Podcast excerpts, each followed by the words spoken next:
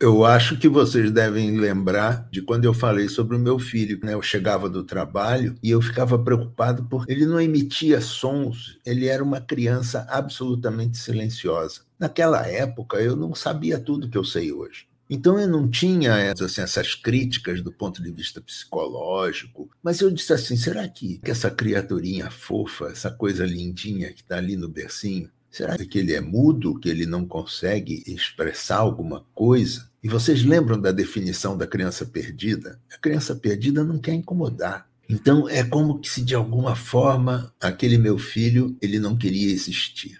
Até que um momento na vida, convívio com as duas meninas, que também eram minhas filhas, e isso ele começou a se expressar e tudo mais, mas ele demorou bastante para começar a se expressar. E assim foi. E hoje, os três, o que tem mais expansividade ele é mais expansivo, ele tem mais amigos, ele tem mais atividades, ele é mais intenso, ele trabalha mais, ele descansa mais.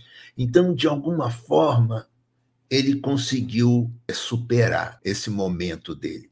Agora, que momento é esse? Como é que foi a gravidez dele? A gravidez dele aconteceu num momento onde eu já estava bastante ausente daquele casamento, onde a minha dedicação ao trabalho ela tomou proporções muito grandes. E, portanto, essa insegurança de estar no mundo que me levava para trabalhar em excesso tinha a função de trazer a falta de segurança que me acompanhava. Eu tinha que trabalhar muito para poder me sentir seguro e me sentir necessário. Tudo isso acontecia naquele momento e de alguma forma, talvez ele tenha percebido que ele precisava ser silencioso. Eu não sei, é apenas uma leitura minha. Mas a verdade, e, eu, e é isso que eu queria falar para você, nada está perdido, querida. O importante é nós conversarmos com essas pessoas que agora provavelmente já devem estar mais grandinhas e oferecer para elas uma nova verdade, dizendo: é,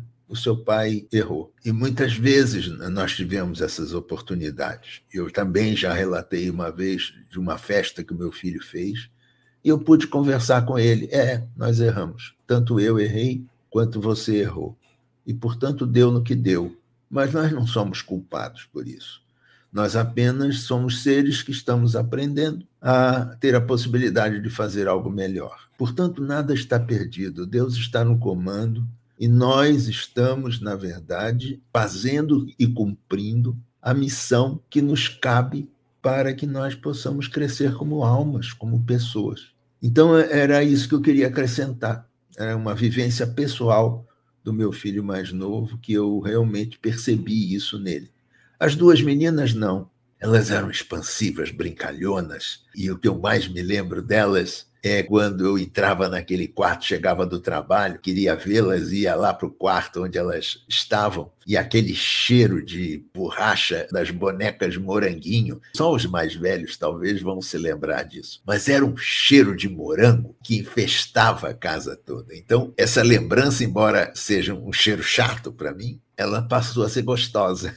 Então, eu, eu, me lembro disso, assim, eu falo com ela dizendo assim, nossa, eu tô com saudade daquele cheiro de moranguinho. Mas ele me irritava no início, é verdade. Ou seja, as coisas passam e os amores ficam e as lembranças se significam ou se ressignificam de coisas que nos afastam para se tornarem coisas que nos aproximam. Nada está perdido. Faça a sua parte e ofereça a sua melhor verdade para que o efeito mertiolate comece a acontecer.